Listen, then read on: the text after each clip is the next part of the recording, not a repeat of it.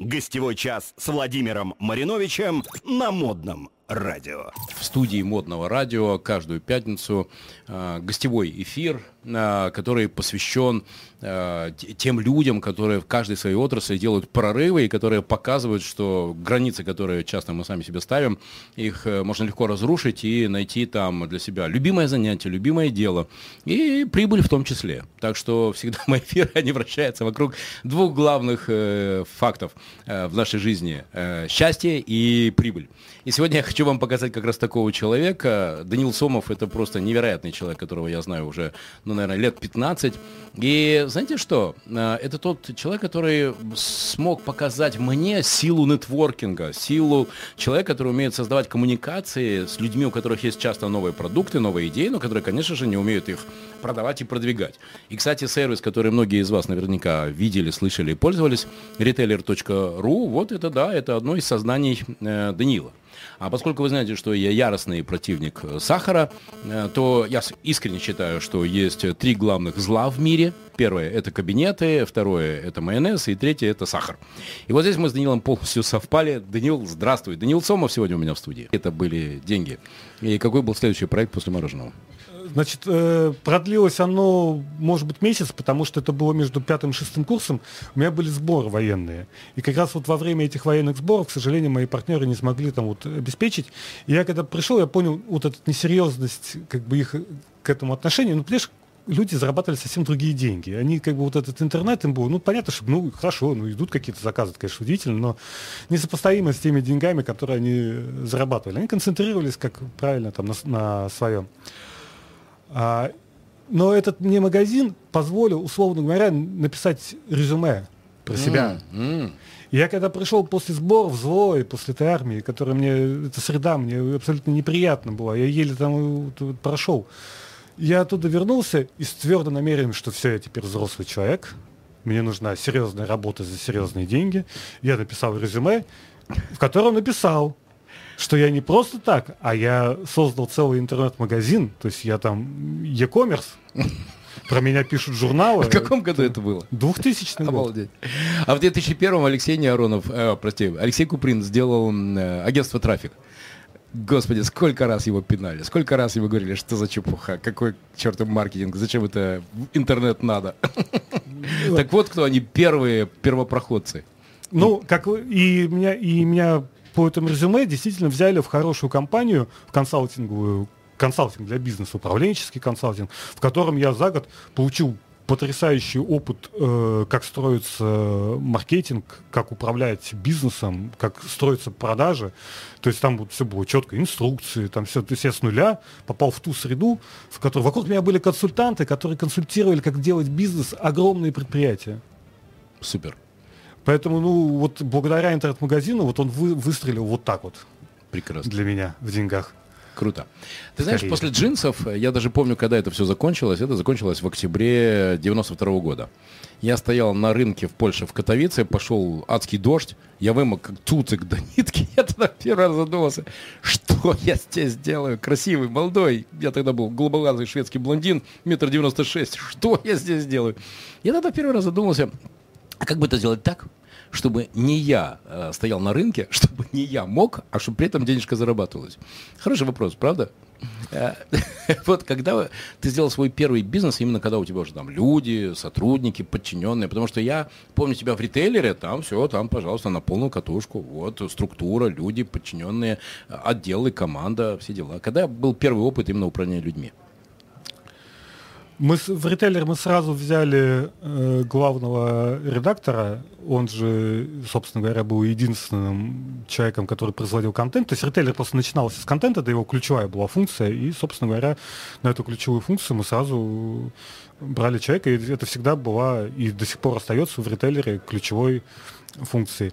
Э, а потом он как-то постепенно э, бизнес расширялся, и как-то постепенно по человеку, по человеку, по человеку добавлялось на функцию, на функцию, на функцию, да, и ритейлер там доходил э, до очень больших размеров, пока это для, для рынка, э, пока это соответствовало рынку.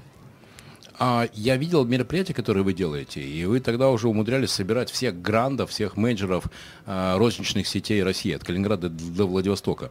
Как удавалось достучаться до них? Это же очень часто были такие люди с великими коронами, царапающие небо, с эго размером со Вселенную. Но у вас они очень быстро начинали взаимодействовать, общаться, и с ними можно было обсуждать даже какие-то рабочие вопросы. Как у тебя получалось их приводить? В офисе говорили, что вот если, допустим, мне кого-то, кого-то удавалось пригласить из э, звезд, то э, они говорили, ну понятно, что Даниил Сомов позвал, так кто же Даниил Сомову э, откажет? И только Даниил Сомов знает, чего ему это стоит, и э, и я знаю, что э, я такой же человек, как все мои остальные коллеги, и мне дается это просто таким же трудом, как бы давалось бы кому угодно. Я думаю, что я очень сильно верю в эту, в эти в коммуникации, вот именно вот эти встречи, конференции. Я сам этот источник, как источник информации, я рассматриваю это как самый эффективный источник информации, потому что первое ты э, получаешь что-то э, что-то услышал, что-то записал. А второе, ты тут же имеешь возможность с кем-то наладить, тут же на месте, немедленно наладить. Договориться, продать. Продать что-то, да. Поэтому я не, мы в 21 веке живем, ничего эффективней э, не придумано. Я согласен с тобой. Скажи, вот когда мы были, это было, я помню, в Подмосковье, и в каком-то, в Барвихе или где-то, гольф-клуб. На Хабине, да. да, да, да, да. Да, и как раз мы тогда с Аркадием Пегревским приехали. И вот мы провели игру э, решение бизнес-задач, ты помнишь, бизнес-баттл, и я обратил внимание, как быстро взрослые, серьезные люди в костюмах, генеральные директора, друзья каких-то, ну, огроменных э, триллиардных компаний, Э, как они очень быстро вдруг э, стали, ну, не то чтобы детьми, но они завелись, и они начали действительно там играть и решать эти самые бизнес-задачи. А потом, когда мы еще дарили им э, морковки из марципана, как они радовались этим морковкам. А, у тебя же есть еще партнеры. Вы явно совпали вот по этой детскости, ну, в хорошем смысле. Это для вас было интересно, кайфово, весело, дружелюбно. Я помню, как это вечером еще все между собой знакомились, общались. Что это, кто это, откуда это? Я думаю, что, видимо, мы себя нечаянно изначально так э, спозиционировали, и мы вот были такие для рынка. То есть были какие-то организаторы, где нужно было в галстуках, в пиджаках и там вот это Forbes, в коммерсант, это Конечно, туда. Да. да.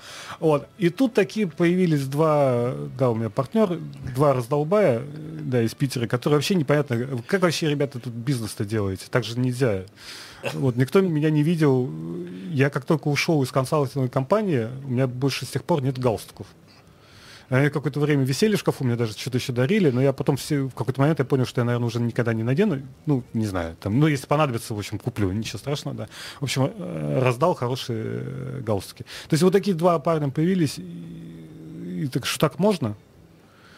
Мы выпускали Retailer Magazine, э, журнал э, с первой. На обложке был нарисован Сэм Уолтон, основатель Walmart, в такой достаточно э, манере развлекательной и провоцирующим заголовком, кого купит Walmart. Uh-huh, uh-huh, uh-huh. И ну, это для рынка было... Вот мы такие были, игровые. Поэтому вот та игра, которую мы тогда делали, я ее прекрасно помню, где-то есть видео очень смешное, как ребята кейс, конечно, придумывали. Там, где... И показывали потом в формате КВН. Белорусские холодильники, где там назовите их Минск, чтобы там получить... Это было, конечно, потрясающе смешно. Вот они, это просто от нас было ожидаемо. То есть вот мы были для них и источником информации, при этом где можно расслабиться. И э, я помню, был, помнишь, был, была такая компания, достаточно крупная, DIY Метрика, они сейчас, к сожалению, не да. существуют на рынке. И вот я помню, генеральный директор Метрики э, единовременно приехал на наш э, форум, и там сосед, ну, через несколько дней, там как-то очень близко, значит, на форум другой, где вот в галстуках. И написал потом заметку, что он все перепутал, потому что на тот форум он приехал без галстука, а на наш форум приехал в галстуке. Друзья, у меня сегодня в гостях в моем гостевом часе на модном радио Владимир Маринович. Я всегда приглашаю тех людей, которые делают э, необыкновенные, невероятные вещи, взламывающие стереотипы. сегодня у меня в гостях Данил Сомов, главный эксперт по нон-сахар. Как, как, как тебя назвать? Э, но, но шугар, но сахар. Короче, во всем, что нет сахара. Шугар-фри. И мы тут полностью совпали, потому что считаю, что сахар это одно из э, огромадных э, зол в мире. И, э, конечно, у Даниила есть его личная судьба, как он пришел в предпринимательство. Я познакомился с Даниилом в ритейлере. Это номер один всегда был э, контент-канал для розницы, для поставщиков, которые хотят попасть э, в розницу. И более того, я сам активно читал э, этот журнал и был подписчиком этого журнала. Итак, поехали дальше. Вот смотри, есть же уже определенные правила, которые ты выработал в, э, в своем предпринимательском опыте. Например, у меня пять таких правил, знаешь, там счита, всегда считать деньги. Ну, то есть у меня всегда должен быть денежный план на каждый день, на каждую неделю, на каждый месяц, на каждый квартал, на каждое полугодие и на год. Это тем более прикольно, что я конченый вордовец. Чтобы ты понимал, я закончил факультет журналистики, мало того, кандидат филологических наук. Но при этом жизнь меня очень быстро подсказала, что если ты хочешь деньги не терять, а зарабатывать, то их надо считать, а не говорить про них. Вот можешь сказать свои раз, два, три, четыре, пять таких правил, которые ты железобетонно придерживаешься? Я у тебя постоянно учусь, но вот э, про деньги я почему-то думаю всегда в последнюю очередь. Это может быть какая-то моя системная ошибка, хотя ты меня учишь, не учишь. У меня э, какие-то... То есть, ну давай попробуем, я попробую сформулировать какие-то правила. Проблема правил в том, что любой человек их периодически нарушает, да, и Конечно. это какая-то такая определенная боль. То есть я скорее озвучу те правила, которые я хочу, пытаюсь, ну, пробую следовать. Mm-hmm. Да. Хорошо, принимаю. Значит, первое правило – это считать э, варианты в любой ситуации. То есть вот э, тебе нужно принять решение, и я предпочитаю подумать, э, вот если я сделаю так, то так, то так, вот, в общем, построить какие-то на два, на три хода вперед. Это особенно актуально, когда э, у тебя не какое-то напряженное... Э, знаете, бывают в бизнесе такие ситуации, когда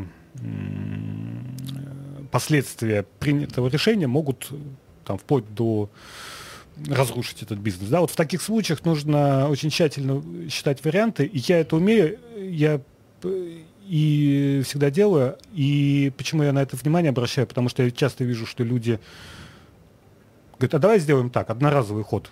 Угу. И потом наступает коллапс, и вообще непонятно, как так можно было. То есть, а сколько, интересно, у тебя сценариев одновременно в голове существует?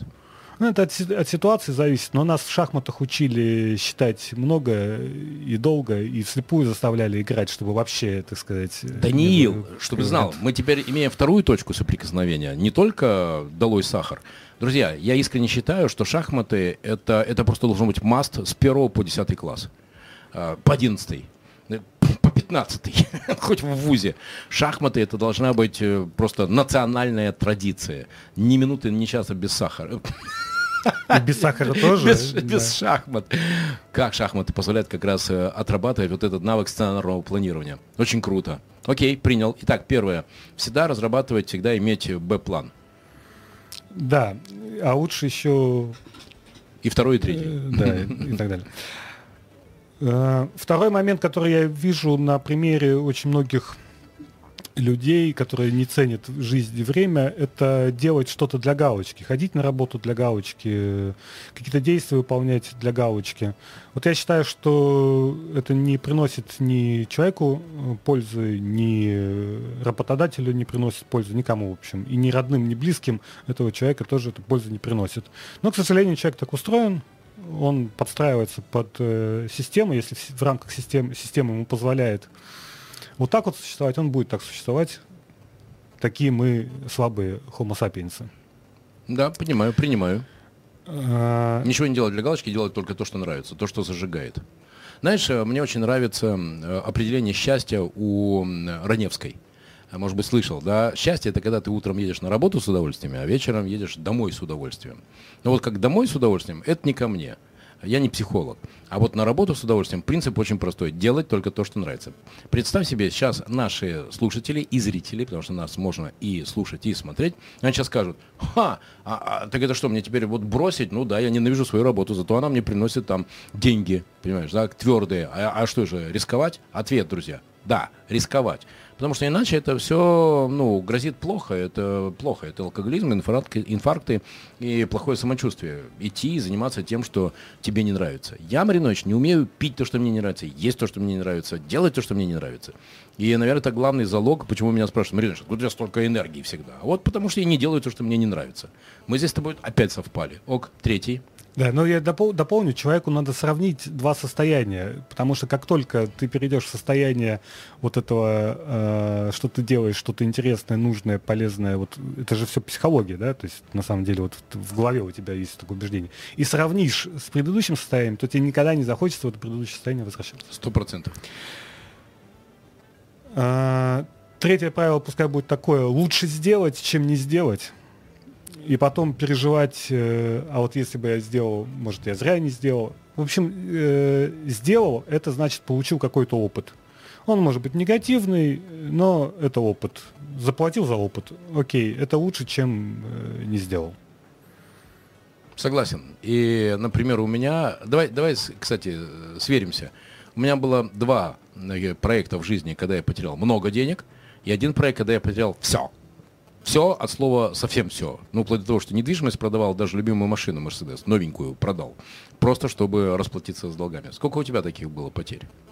Не, если не было, то не было, окей. Ну. Нет, у меня есть как раз э, такие потери, но я бы, поскольку э, еще пока определенные процессы продолжаются, я бы не хотел бы это в эфире озвучить. Это, но я отношусь к этому нормально. То есть это должно было, наверное, в, в жизни каждого человека, который вот э, на что-то претендует, что-то предпринимает, наверное, должны быть такие моменты, когда ты... Я тоже новый Мерседес продал, но сейчас, благо, знаешь, так развиты современные сервисы каршеринга и, там, и такси, что, в общем, э, оказывается, что можно, в общем-то, и как бы и без машины находиться. Ну, там, раньше это было значительно, конечно, все сложнее. Поэтому у меня тоже такой опыт, как у тебя есть. Вот, я, э, это меня научило, это, наверное, меня сделало сильнее, это научило меня э, более спокойно относиться к э, вещам где я трачу... Сейчас я попробую по-другому сказать. А, есть люди и есть процессы, которые наше время э, забирают напрасно. Вот такие э, попадания в такие ситуации позволяют избавиться от таких людей, от таких процессов и перестроиться на перестроить свой круг общения на более тебе нужный, выгодный, интересный, ну и э, заняться новыми процессами. Согласен с тобой. Знаешь, недавно мне один человек сказал, Маринович, про тебя идет слава человека, который с людьми расстается легко, как, э, и тут дословно фраза прозвучала, как концы отвязать и в воду бросить. А, я удивился, честно говоря, потому что, а что, что это? А чем плохо? Зачем тащить бессмысленные, негативные и неэффективные отношения? Вот, вот зачем это тащить? Другое дело, что я умею не ссориться. И у меня правило никогда не ссориться. Если я решил расставаться, я всегда, знаешь, как ежик в тумане, знаешь, такой, и ушел такой в сиреневый туман. Вот. Да, мне человек звонит, я не говорю ему, нет, я не буду больше с тобой общаться, уйди из моей жизни. Нет, я говорю, окей, хорошо, давай через две недели созвонимся. И вот так вот, знаешь, и после 3-4-5 таких звонков, когда человек предлагает встретиться, и он понимает, что, ну, как-то вот не получается, ну, вот оно потихонечку и прекращается естественным образом. То есть я умею расставаться хорошо, но я с тобой согласен. Вот эта крабовая корзина, знаешь, это эффект? Когда берешь корзину на море, попробуй, э, настоящую ивовую корзину, туда кладешь 5 живых крабов, и когда один краб вылезает, как ты думаешь, что делают остальные? Тащит его. Обратно. Точно, точно. Они его сдергивают назад. И поэтому для меня очень важно, чтобы ну, я удалял из своего окружения вот этих людей-крабов, которые меня тащат вниз. Так что здесь мы полностью совпали. Вот давай про людей, которые поддерживают. У тебя два партнера, и вы уже долго с ними идете. Как, слушай, расскажи секрет, почему вы до сих пор вместе? Да, партнер это, наверное, все-таки все равно э, не константа. У нас э, есть определенные привычки и есть определенные результаты. И вот пока результаты всех устраивают, то, в общем, собственно говоря, вот, партнерство и сохраняется. Как только результаты кого-то из партнеров перестают устраивать, то наступает развод. Есть какие-то правила, которые вы прописываете или не прописываете в партнерах? Какие это правила в партнерском соглашении? Когда начинаешь проект или когда вы, ты уже понимаешь, что уже пора договариваться, кто за что отвечает? Я, видишь, я твой плохой ученик, ты меня вот учишь 15 лет, там, больше, что надо все прописывать нужно, а я вот остался вот тем раздолбаем. Весельчаком У. Да, весельчаком У. Я стар... и вот степень наивности, она во мне все как, э, остается, хотя я уже менее наивен, чем раньше. Да, мы сейчас уже там стараемся более формально подходить к определенным вещам. Это просто ускоряет.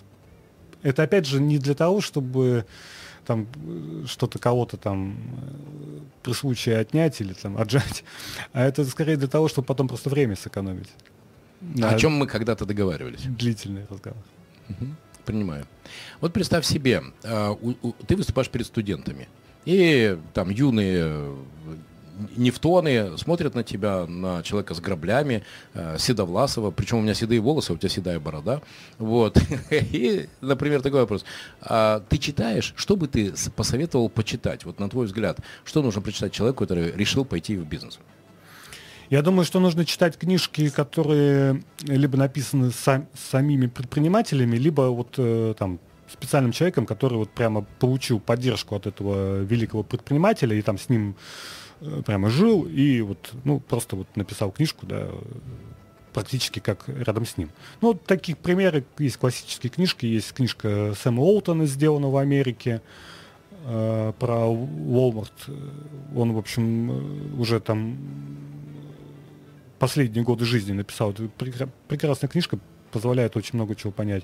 Есть книжка Ингвара Кампрада, вернее, вот как раз это Ингвар Кампрад, он э, взял к себе автора, который вот эту книжку написал, Икея, прекрасная тоже книжка. И, кстати, очень интересно, что э, вот человек из Скандинавии и человек из Америки, и между ними оказалось так много общего, это, это удивительно. Когда приезжаешь куда-нибудь, в какой-нибудь, э, ну, даже вот приезжаешь в современный э, какой-нибудь город европейский, приезжаешь куда-нибудь там э, в Азию, в какую-нибудь там деревеньку, и там, и там люди ходят с айфоном, это вот тоже такой этот удивительно. Знаешь, было такой продукт создать, где люди, да, там одинаково воспри... как-то воспринимают его одинаково. Супер.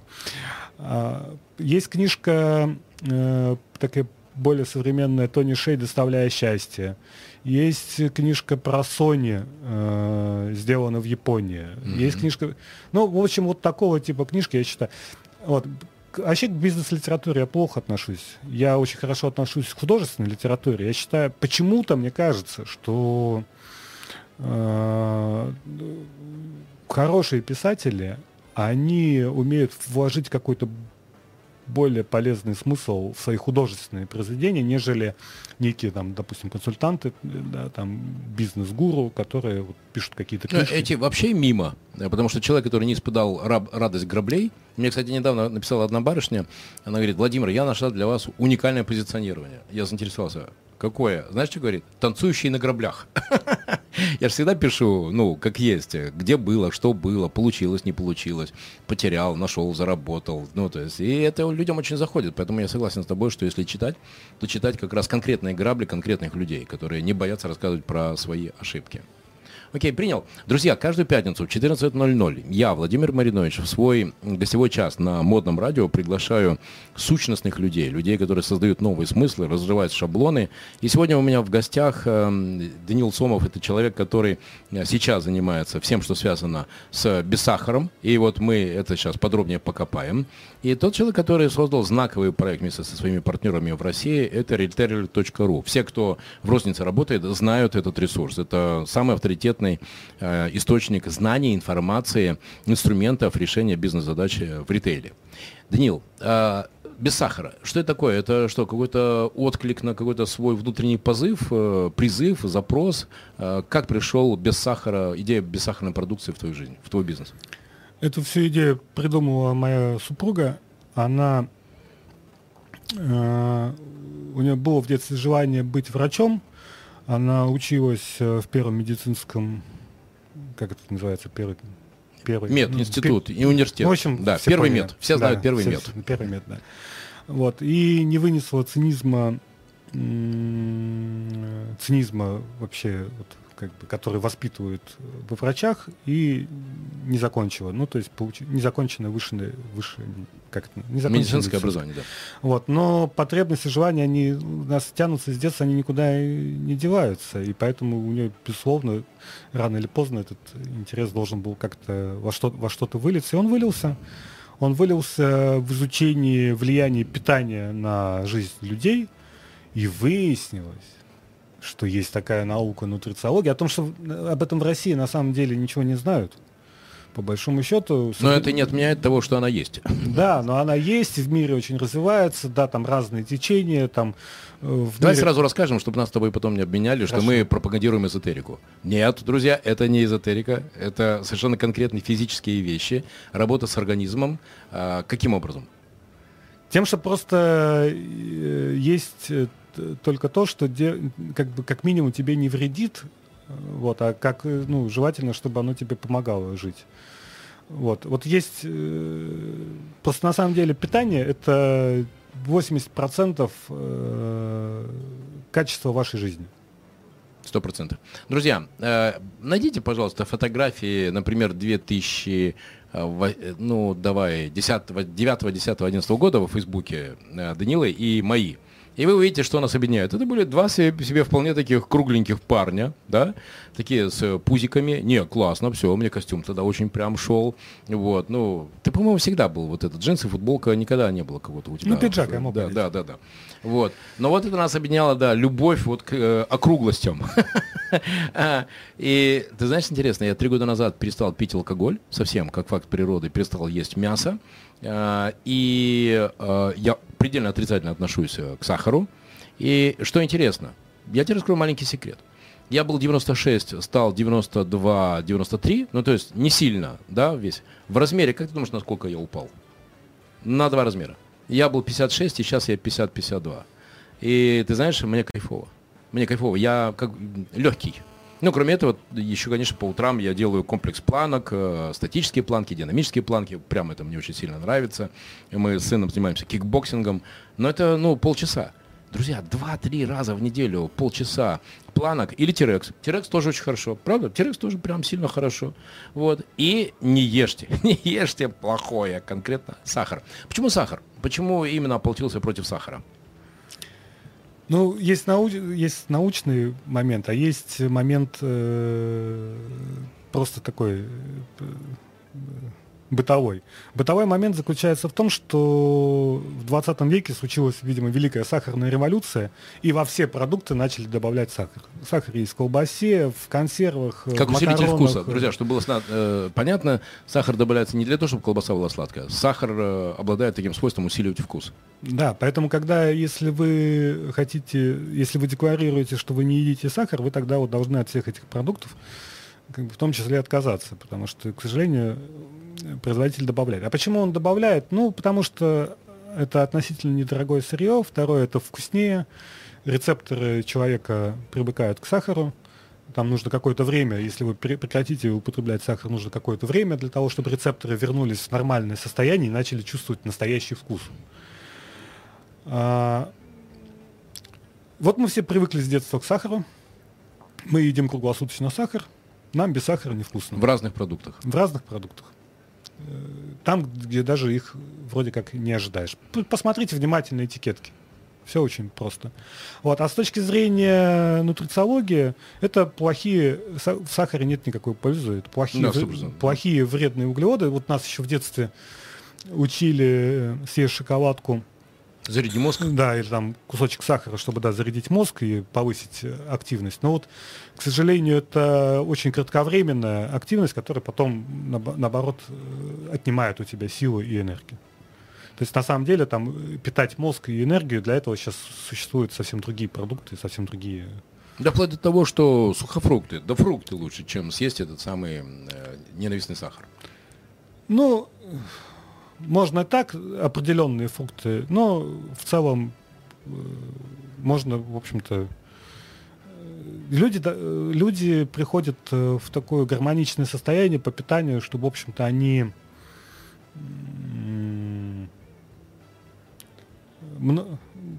немного человеку нужно для питания. Вот нам для того, чтобы спать, нужно подушка, кровать, ну там матрас, подушка, одеяло. Может быть, кому-то подушка не нужна. Там.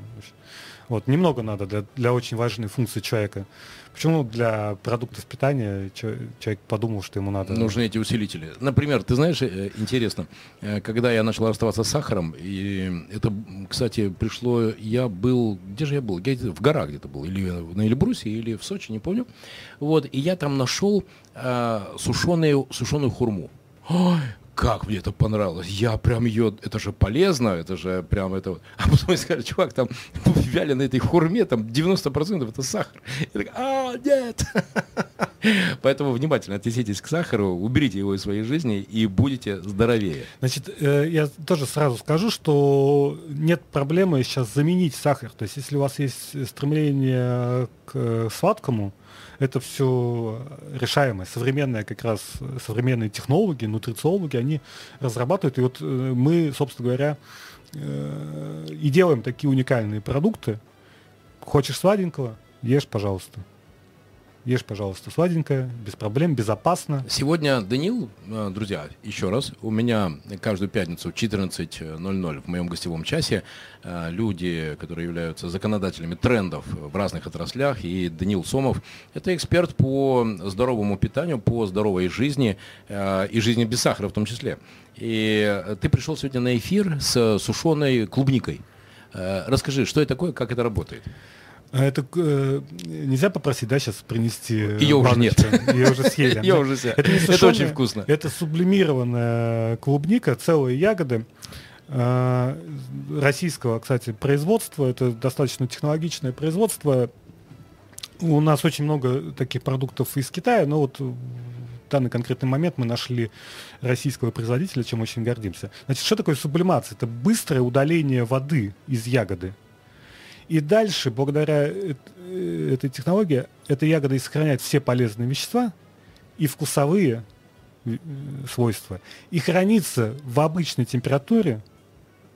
Ну, производитель декларирует 18 месяцев, но я думаю, что через два года, условно говоря, если вы эту баночку не съедите, с ней ничего не случится, но этого не случится, потому что остановиться один раз съев эту ягодку, остановиться дальше тяжело. Да, да, да, да. Я это по себе знаю. Я дико люблю, дико люблю сушеные груши. У меня просто почему-то вот прям очень, вот это вот мое главное маньячество. Теперь мой главный десерт, знаешь, когда я покупаю сухофрукты. А, друзья, еще, не покупайте сухофрукты, которые ярко выглядят. Это все. Это сахар, это даже специально так делается, чтобы они были более соблазнительные. Ищите самые, э, самые непрезентабельные, самые вот такие вот простые сухофрукты. Я лично очень груши люблю.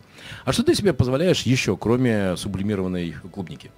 Ну, мы практически все себе позволяем. То есть есть разные виды выпечки, кексы, шоколадные бисквиты. У нас прекрасные имбирно-кокосовые кексы.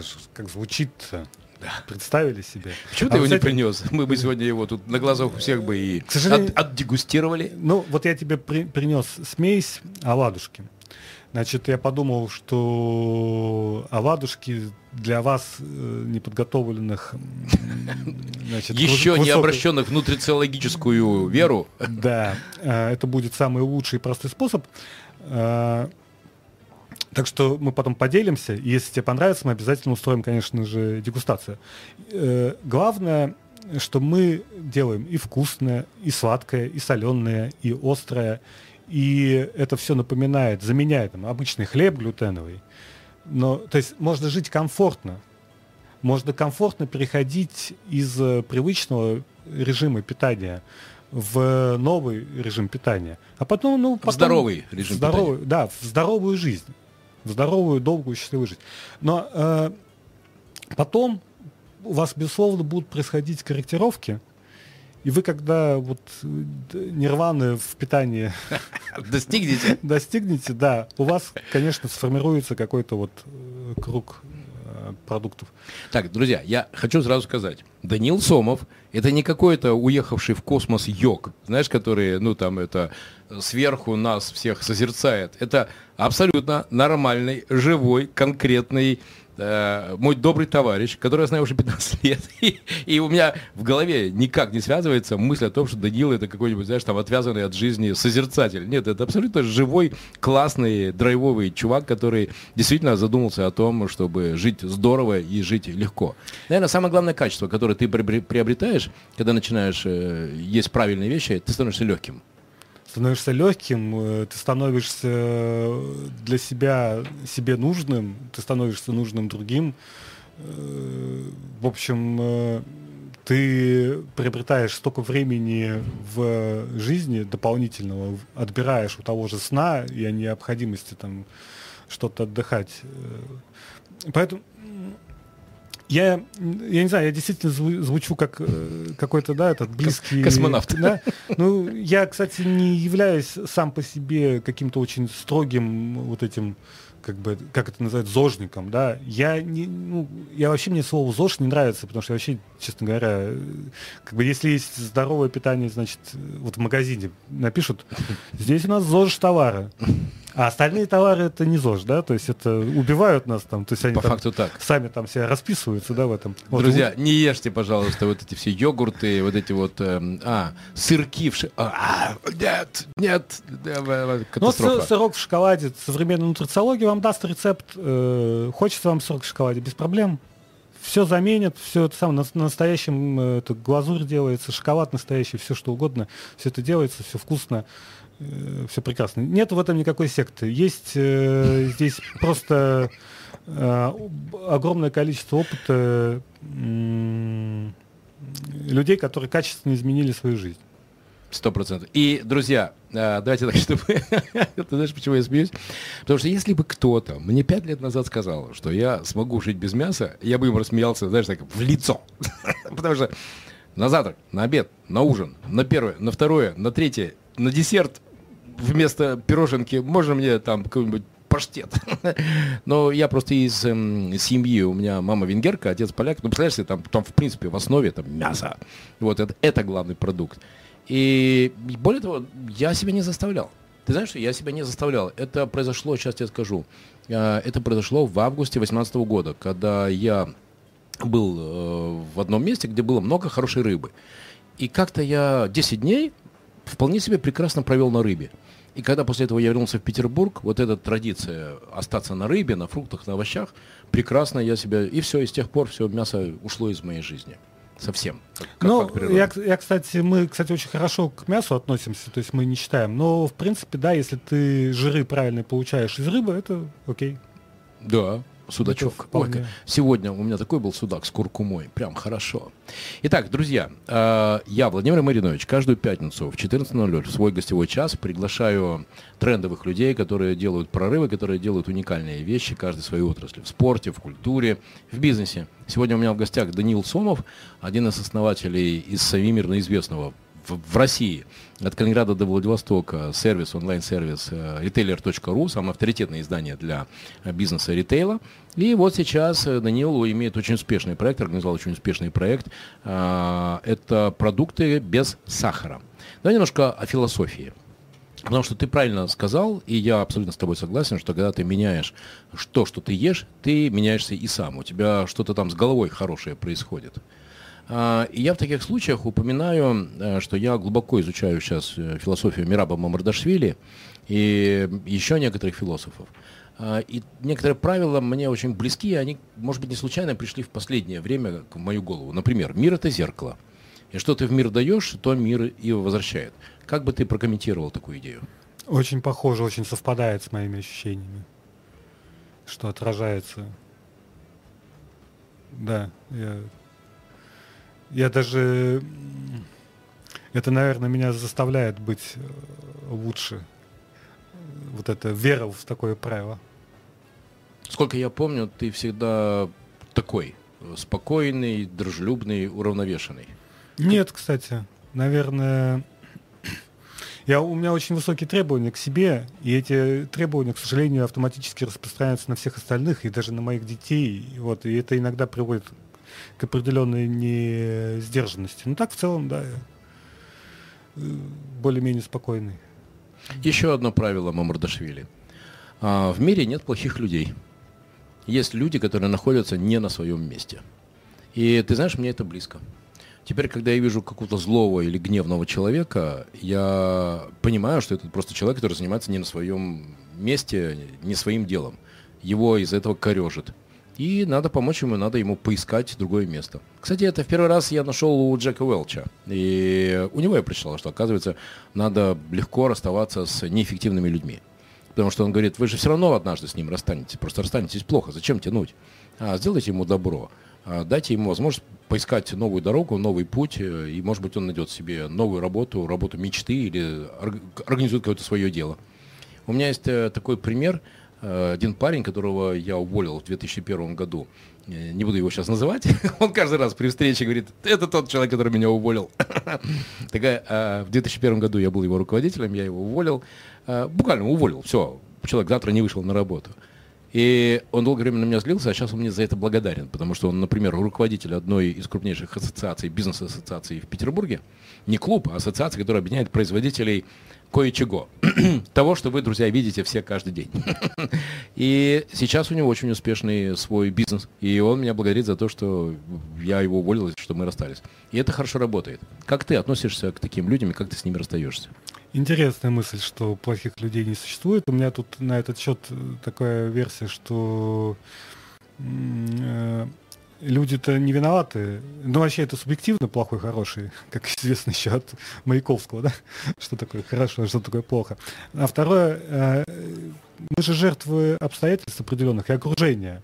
То есть, если мы вокруг нас, э, условно говоря, алкоголики, вы, наверное, будете алкоголиком. Если вы, у вас круг общения, там, не знаю, любители книжек, вы, скорее всего, будете э, встроитесь в эту систему. Вам, может быть, это не нравится, то есть вы можете строиться в ту систему, которая вам не особо нравится, но поскольку окружение такое, то вот. вот. На что мне очень понравилось то, что ты сказал, что не пройти мимо такого человека, а по попробовать помочь ему. Я понимаю, что там не то, чтобы прямо... И вот это очень важно. Не исправить его, да. не надо его исправлять. Никто не мечтает, чтобы его исправляли. А помочь ему найти его место. Да, и вот потому что, ну, действительно, ты ведь можешь просто мимо него пройти а можешь помочь. Вот это у меня тоже вот возникают такие желания э, таких помогать. Я не, да, то, да, пожалуй, я тоже соглашусь с этим. Наверное, да, нет плохих людей. Я просто с такой, в такой формулировке не думал э, об этом. Вот. И Володя, конечно, сколько ты душ спас?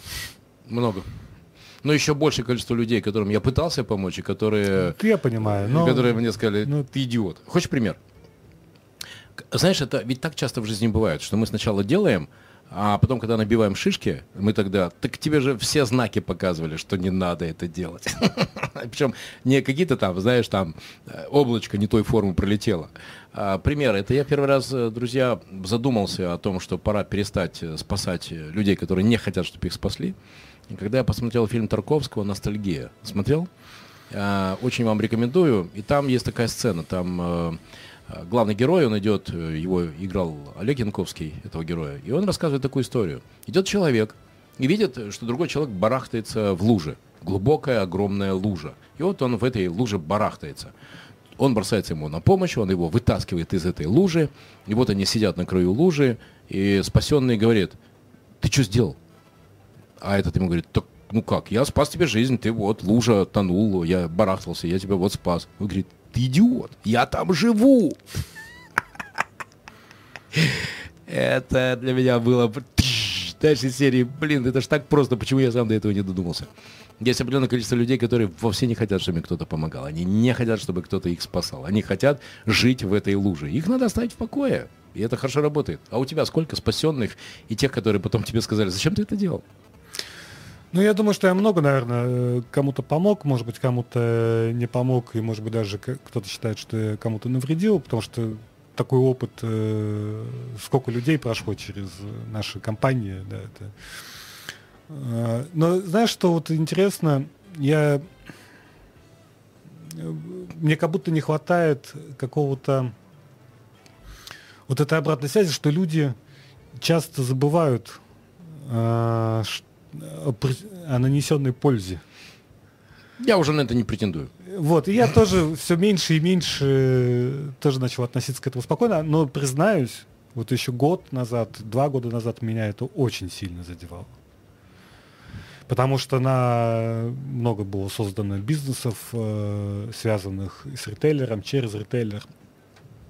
Э, и, в общем, э, люди создали большие компании. Ну, в общем, разные были ситуации, но как-то предпочитают не вспоминать, не помнят свое рождение. Согласен. Есть у меня такой пример, и сегодня а, как раз я принял решение о том, что я такого человека отпускаю, хотя он мне нанес совершенно конкретный ущерб а, в размере 2,5 миллиона рублей. Это сумма и не маленькая, но и, согласись, э, не очень большая, но точно, что не маленькая. Вот. И ты знаешь, я подумал, что я ему предложу вариант, как все-таки эти деньги вытащить. И у меня было два варианта. С ним бороться или предложить ему э, путь, чтобы все-таки эти деньги вытащить. И почему у меня сегодня хорошее такое настроение? Потому что он, он пошел по этому пути. А, значит, у меня в этот момент возникло, знаешь, такое, может быть, все-таки, ну, есть оно. Хотя, черт, я все равно боюсь как-то впасть в очередную иллюзию и потом разочароваться. Я тебя очень хорошо понимаю. Три человека, которые на тебя больше всего повлияли. Вот это прямо удар под дых. Я ну, расскажу про свои. Давай. Аркадий Пикаревский. Этот человек, который меня как раз и научил вот этому искусству, не важно, что ты знаешь, важно, кого ты знаешь. Согласен, Аркадий гений нетворкинга. Не, Аркадий Пикаревский. Аркадий Михайлович, как я его называю вежливо. Просто космический человек. То есть это он меня научил, что если ты хочешь решить какую-то бизнес-задачу, не надо тратить время, изобретать велосипед решать эту задачу. Надо найти того человека, который уже ломал грабли, терял деньги, время, знает решение, и просто сделать так, чтобы ему было интересно с тобой поделиться этим решением. Аркадий Пикаревский, твой какой человек? Давайте мой будет э, все-таки мои, мои, моя вся эта вся моя история, она все-таки тянется из детства. И, наверное, самых значимых людей, хотя много, я, я общался и с основательным владельцем пятерочки, и основательным владельцем ленты. То есть, ну, я вот мне повезло в жизни. Я у меня была такая возможность пообщаться вот с такими, с такими людьми. людьми, да, непростыми, тяж, тяжелыми, кстати, в коммуникации, очень тяжелыми в коммуникации. Но все равно я не могу сказать, что все равно среди всего, всего вот этого разнообразия я все-таки выделяю, наверное, прежде всего вот так называемых своих учителей из детства, которые заложили в меня а, какие-то эти основы, которые, может быть, еще так, не может быть, а точно тогда в детстве не понимал. Это знаете, как некоторые книжки по школьной литературе, они там нужно прочитать это в пятом классе, это в шестом классе, в одиннадцатом классе. А человек еще не большинство не созрел, не он готов. не готов.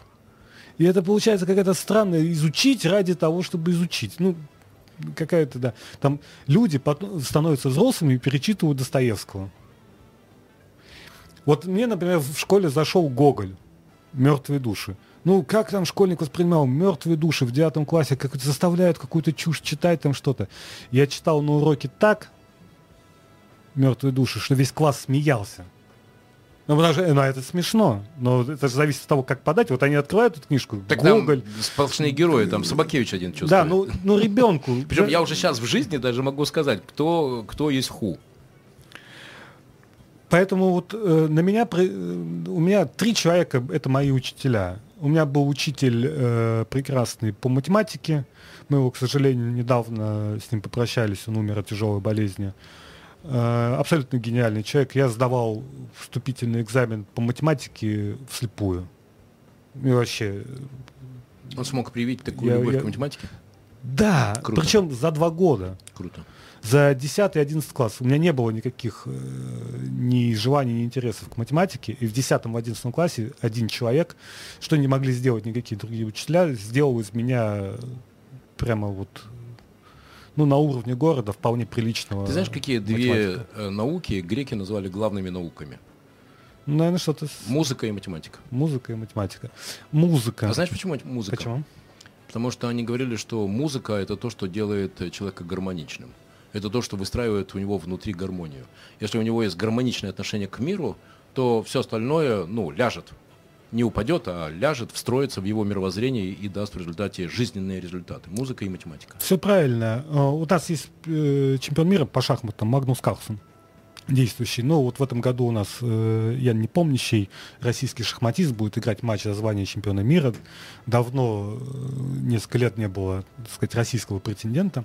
Так вот, Магнус Карлсон, когда вот у них там турниры по интернету идут, а сейчас много топовых турниров по интернету идет, играет в наушниках, и слушает, и слушает музыку, и весело напевает какие-то песенки. Поэтому музыка это... Может быть, металлику. Конечно, гармония, может быть, металлику. Но э, я еще, значит, с музыкой тоже повезло э, мне познакомиться. Я учился на классе пианино лет 6-7, пока родители могли меня еще заставлять. Э, вот, потом сбежал. Но навыки игры остались. И, например, там э, где-то полгода назад мне захотелось сыграть фрагменты лунной сонаты. Ого. И я сыграл. Ого. Ого. Вот. И там захотел сыграть э, вот этот знаменитый фрагмент Шерлока Холмса. Тон, та тан тан Вообще фантастика. И я сыграю. И я играю его. И так далее. И это музыка, это, конечно, прямо надо вот по почувствовать ее. Музыка это очень сильная штука. Для меня очень важный человек Дэйв Вассер, который в 2011 э, году, когда меня позвал в ГЕТ, и, и я тогда приехал в Тель-Авив, и я увидел интересную вещь. Э, мы тогда сидели у Дизингов центра, э, очень вкусная была шаверма с овощами, вот, очень вкусная. И, и он показал мне, как ездят машины машину. Get, get, get, get, get. Вот. И он говорит, ты знаешь, что это? Я говорю, что это? Он говорит, это будущее. Вот. А, а не было тогда Uber, э, Яндекса? Не было? Не было. Вот. И он сказал, ты хочешь принять в этом участие? Я говорю, конечно. Я приехал в Петербург, в Москву, и вот мы с командой начали, соответственно, развивать это, это, это будущее. И вот очень важная вещь, которую мне дал Дэйв, это, знаешь, сегодня быть в той точке, куда все придут только через два года. А, и я считаю, что то, что ты сейчас делаешь, и в продуктах без сахара, и нутрициологии, это как раз та самая точка, в которой все придут через два года. Друзья, мы все там будем, поэтому... Ну, в смысле, без сахара. Двусмысленно прозвучало, но смысл вы поняли. Вот. И я желаю тебе от души удачи, потому что дело, которое ты делаешь, большое. Можешь ты сейчас э, рассказать два-три главных смысла, которые должны после эфира э, э, остаться и, может быть, вырасти в какие-то конкретные действия наших слушателей, наших зрителей, если они хотят стать легче, если они хотят стать здоровее? Если вы не удовлетворены жизнью, попробуйте один день составить ну, вот на один день составить какой-то план действий, который, по вашему мнению, результаты которых принесут вам удовлетворение. И прожить так один день. И сравнить э, такой день э, со всеми остальными. И уберите оттуда сахар. Сахар обязательно убрать. Убрать сахар, крахмал, э, глютен и так далее. Все убирайте. И это, друзья, нет, это не эзотерика, это не секта. Это как раз то, что сделает вас э, сильнее. Друзья, каждую пятницу в 14 я приглашаю на модное радио в свой гостевой час э, людей выдающихся, тех, кто делает трендовые вещи в Петербурге, в культуре, в искусстве, в спорте, в бизнесе. И сегодня у меня был мой добрый товарищ Данил Сомов, тот человек, который а, сделал очень успешный проект с партнерами retailer.ru. Все, кто имеет отношение к ритейл-бизнесу, знают этот сервис. И сейчас новый проект, в котором он не побоялся пойти в ту самую точку, куда все идут через два года. Это здоровое питание, в частности, питание без сахара. Я хочу, чтобы вы воспринимали мои эфиры только как способ выбрать оттуда какие-то смыслы, какие-то инструменты, которые вы сможете внедрять и делать. Потому что главное, что мы можем сделать для себя, это сделать и стать легче, стать здоровее. Доброго солнечного дня, добрых выходных. Данил, спасибо тебе большое за твое время. Я тебе очень благодарен. Ты крутой. Спасибо большое. Всем здоровой жизни и хороших выходных. Счастливо, друзья.